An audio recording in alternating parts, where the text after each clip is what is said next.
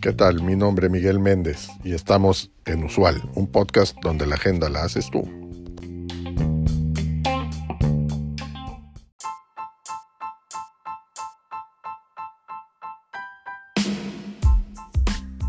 Durante enero en Davos, Suiza, se reunieron políticos, empresarios, líderes de opinión y directores de organizaciones internacionales en el Foro Económico Mundial. Para esto para hablar sobre el panorama económico actual y esperado. Se tocaron temas como los conflictos entre países, las presiones económicas y el cambio climático.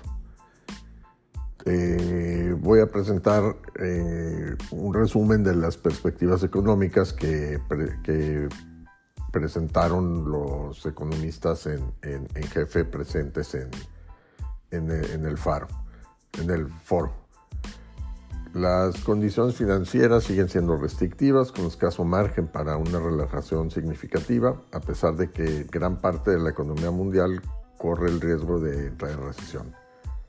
Sin embargo, existen motivos para un optimismo moderado por la perspectiva de una atenuación de la crisis del costo de la vida y de la energía a finales de este año.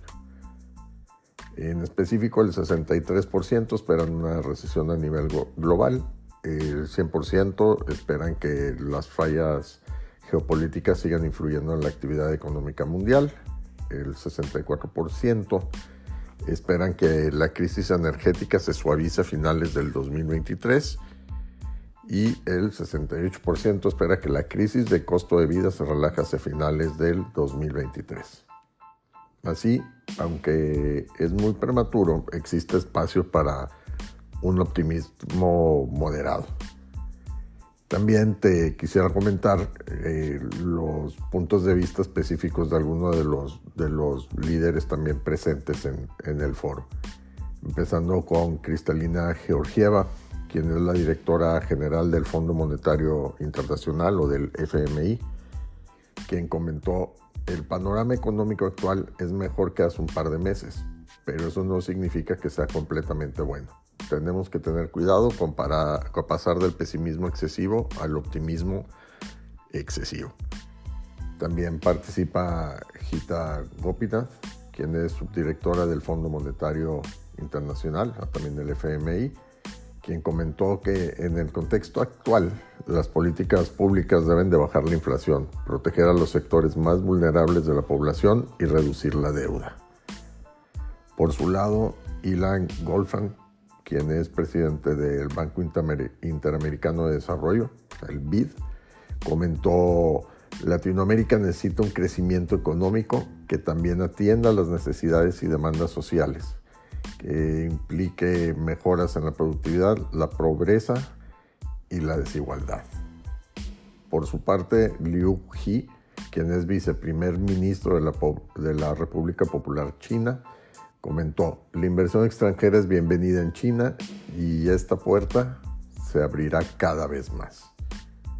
Christine Lagarde, presidenta del Banco Central Europeo, comenta, seguiremos subiendo las tasas de interés hasta que sea suficiente para poder regresar la inflación al objetivo de 2%. Ursula von der Leyen, quien es presidenta de la Comisión Europea, comentó, para el 2050, la Unión Europea tiene el objetivo de generar cero emisiones de carbono, lo cual requerirá del desarrollo de tecnologías en transporte, construcción, manufactura y energía.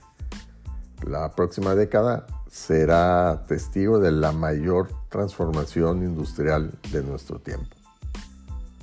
Volodymyr Zelensky, quien es presidente de Ucrania, Comenta también, el mundo superó la segregación racial, la pandemia, la crisis financiera.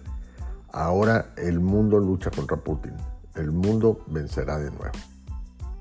Marina Silva, ministra del Medio Ambiente de Brasil, también hizo su comentario que es el gobierno de Lula da Silva liderará la protección de la Amazonia a pesar de que después del apagón de políticas ambientales que se en el gobierno de Bolsonaro, existen más dificultades para reducir la deforestación. Y por su parte, François Villeroy de Galjau, quien es gobernador del Banco Central de Francia, comentó una regulación seria consiste en implementarla de forma global, que es la mejor respuesta para la industria